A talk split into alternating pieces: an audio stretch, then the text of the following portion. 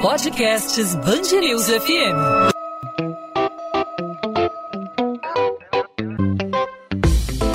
Dois às 20, com Maurício Bastos e Luana Bernardes.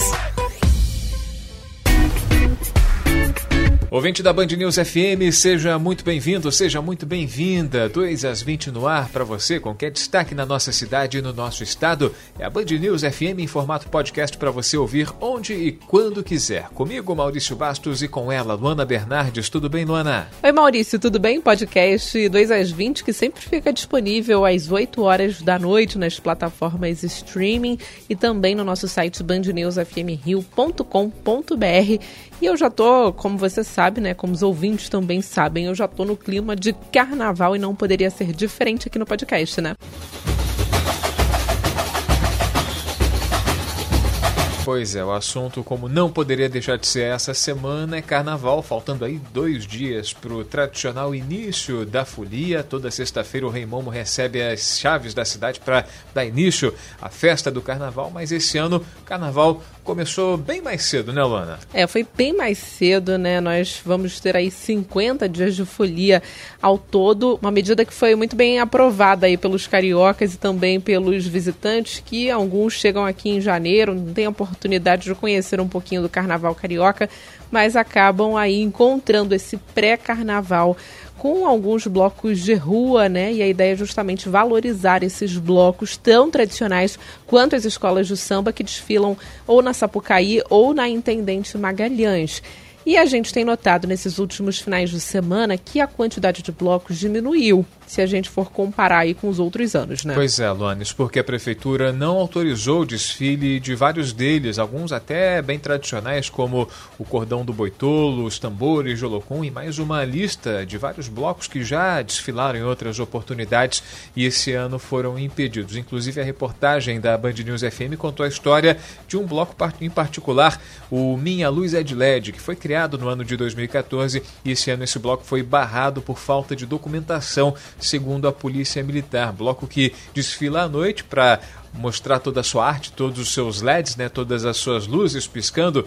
O bloco por desfilar à noite, ele é considerado pela prefeitura um evento e não exatamente um bloco de carnaval. E por isso a prefeitura não pode ofertar banheiro e atendimento médico. Dessa forma, aí, as luzes do bloco não poderão brilhar no carnaval desse ano. E outros blocos, mesmo sem autorização, decidiram colocar a festa na rua. Eu lembro que esse ano a prefeitura decidiu não reprimir mais aplicar multas de acordo com o lixo que for deixado aí por blocos não autorizados. Sobre esse assunto, nós vamos conversar aqui na Band News FM, no podcast 2 às 20, com a presidente da Sebastiana, Rita Fernandes. Tudo bem, Rita? Seja bem-vinda ao podcast 2 às 20 aqui na Band News FM. Obrigada a vocês pelo convite. Rita, a gente sabe que você representa os blocos que foram, em sua maioria, autorizados pela prefeitura a fazer sua festa nas ruas da cidade, na Zona Sul Sul, no centro do Rio, mas o debate agora sobre a proibição. Muitos tradicionais blocos, inclusive, foram restritos, não foram liberados pela prefeitura a desfilar pela cidade. A gente tem aí tambores Jolocum, tem o Boitolo. De que forma essa proibição, essa restrição acaba com um pouco da espontaneidade de uma manifestação cultural que é o Carnaval do Rio de Janeiro? Olha, é, primeiro assim, a gente tem que que colocar as coisas no lugar certo. O boitolo e o, e o, o tambor de locum são blocos chamados blocos livres, né? Eles nem dão entrada nos pedidos de autorização da prefeitura, porque eles têm como princípio que o carnaval é livre e que o carnaval não precisa ser autorizado. Tem um grupo de blocos que eles fazem essa opção e é direito deles. Eles fazem essa opção de não, não pedir à prefeitura nenhum tipo de autorização para poder desfilar, é, não dão nem entrada, então eles não passam nem é, pelo conjunto de exigências, pelo fato de consegue ou não consegue desfilar, eles simplesmente não, não entram, né? Como pedido é o caso dos blocos citados. Agora, de qualquer maneira, qualquer iniciativa para poder reduzir o Carnaval de Rua do Rio, seja é, por, por conta das exigências é, demasiadas em relação aos blocos ditos oficiais, seja pela, inibição dos blocos não oficiais, né, através de medidas como, por exemplo, as multas, ou às vezes até medidas é, restritivas com violência. Isso não cabe numa cidade como o Rio de Janeiro, não cabe no Carnaval do Rio de Janeiro. O Carnaval do Rio de Janeiro ele é plural, sempre foi. A, a, assim, os blocos eles surgem naturalmente nas ruas e nos bairros, é, entre amigos que se juntam para poder to tocar, seja lá tocar o que for, né? seja que desde o samba, que é o mais tradicional dos ritmos de carnaval, até outros ritmos como rock, como funk, ritmos nordestinos, que hoje a gente tem blocos de toda, toda natureza musical. Então, assim, é, é uma manifestação tão espontânea que se começar a cercear demais, a enquadrar demais, a regulamentar demais, regular demais, a gente vai perder exatamente o que é carnaval. Então, o que a gente tem percebido é um discurso é, tanto da prefeitura quanto do governo do estado, de todos os órgãos e até do Ministério Público, na tentativa de regular aquilo que se regula naturalmente na rua. Né? Aquilo que nasce na rua como manifestação cultural espontânea e que assim deveria ser, e que a cidade, os órgãos públicos deveriam dar suporte para que as coisas funcionassem, como organização de trânsito, segurança, prover a saúde. Então, está havendo uma inversão de valores naquilo que é chamado de carnaval, que é o que a gente está percebendo é que o carnaval está caminhando por um fim aí, é, que eu acho que interessa muito, especialmente a prefeitura e alguns segmentos mais conservadores da sociedade. Rita, é, esse ano teve uma novidade, né, uma mudança de postura da Prefeitura do Rio. O município decidiu não reprimir os blocos irregulares, mas esses blocos eles vão ser multados com base num cálculo aí do lixo recolhido pela Prefeitura no local. O que, que você acha dessa iniciativa? Foi uma medida que meio que afrouxou o cinto aí de uma fiscalização municipal ou é uma forma de fiscalizar e de multar um pouco é, vaga, já que como é que a gente vai separar, né? O quanto que foi retirado de cada bloco. Alguns blocos maiores dá para fazer essa contagem, mas em outros menores, será que seria possível fazer essa contagem? Olha, tudo que está na rua, assim, né, no, no, caso do carnaval de rua, é impossível de você contar. Na verdade, quando se fala em números de pessoas em blocos, o que se vê hoje é chute, é chute total. Quando se diz, ah, ah o, aquele bloco novo autorizado, sabe-se lá por quê, da Cláudia Leite, né? Ah, 120 mil pessoas. Não tinha 120 mil pessoas, é um chute. É, é, teve muito menos do que isso, agora ninguém sabe contar. A prefeitura tomou algumas decisões de uma forma unilateral, passando por cima do grupo de trabalho do próprio Ministério Público, que estava à frente do, do grupo geral e do qual representantes da própria Rio e da própria prefeitura faziam parte.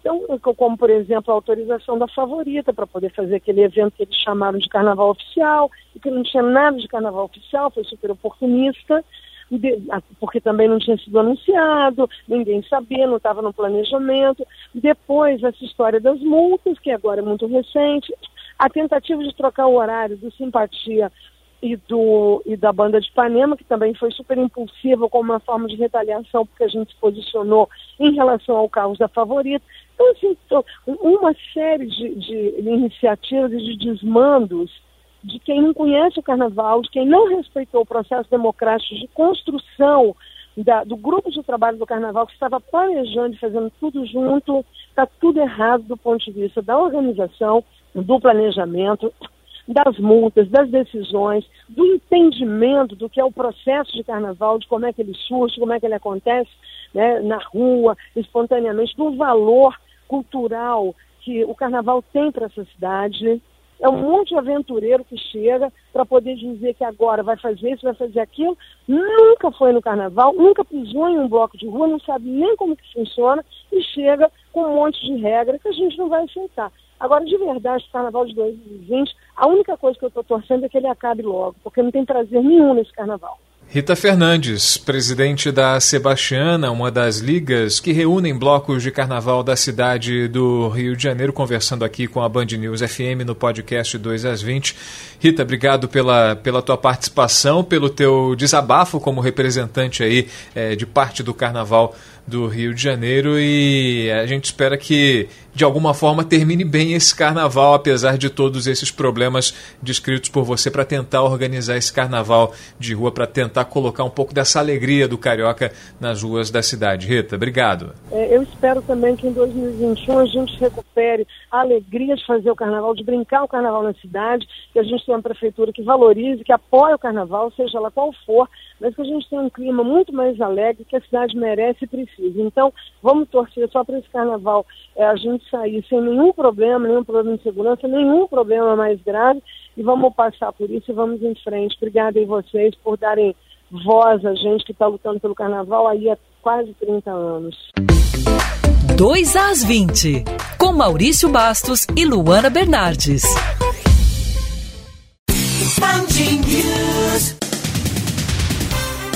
Dia de operação aqui no Rio de Janeiro vão responder por organização criminosa, crimes contra a economia popular e extorsão.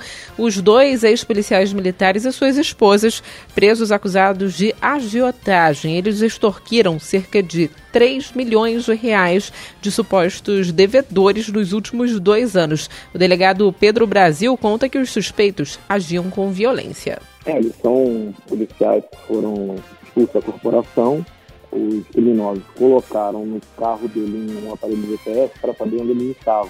Conseguiram localizar essa vítima e chegaram no, na propriedade dele, que fica no estado do interior, no dia da festa do aniversário do filho.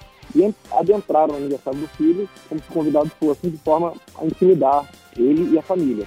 No final da festa, eles proferiram ameaças contra a vítima até receber parte do dinheiro que era Luana Bernardes, onde estará a estátua da mãe do Marechal Deodoro da Fonseca? A estátua simplesmente desapareceu ali da região da Glória, na zona sul da cidade. Alguns especialistas afirmam que essas estátuas do monumento que foi erguido em homenagem ao Marechal Deodoro, primeiro presidente do Brasil, proclamador da República, essas estátuas são fabricadas com bronze fundido, por isso elas são ocas por dentro. O engenheiro metalúrgico Alexandre Carvalho explica que, por mais que sejam pesadas, elas são até bem fáceis de quebrar. O meio é oco, parede, a espessura daquilo não passa de 10 milímetros. Isso aí suporta abrasão, suporta atrito, chuva, tudo tem direito. Não suporta pancada. Se você pegar um martelo e der uma martelada nela, ela fura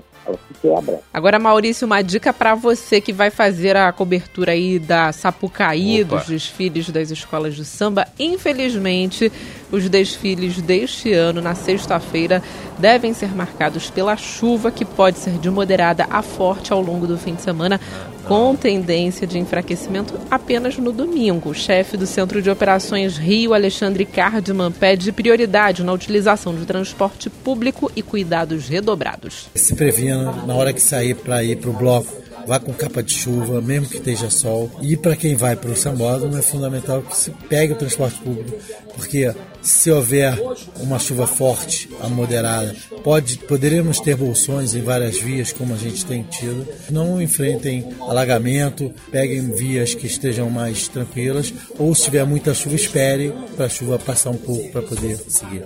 2 às 20. Muito bem, essas e outras notícias você também confere em detalhes ao longo da programação da Band News FM em 90.3 e também no nosso site, o bandnewsfmrio.com.br. Na semana do carnaval a gente se despede hoje, marcando encontro para amanhã, hein? Amanhã tem mais um 2 às 20 falando de carnaval e falando dos assuntos principais da nossa cidade, do nosso estado. Combinado, Luana? Combinado, Maurício. A gente volta amanhã, eu lembro sempre a partir das 8 da noite, nas principais principais plataformas de streaming e também no nosso site bandnewsfmrio.com.br. Mas se você quiser matar a saudade aí minha do Maurício, você pode conferir a nossa programação em 90.3. É isso aí. Tchau, tchau, gente. Até amanhã.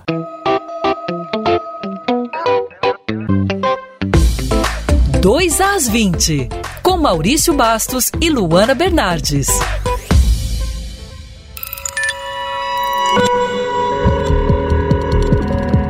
Podcasts Bangerils FM.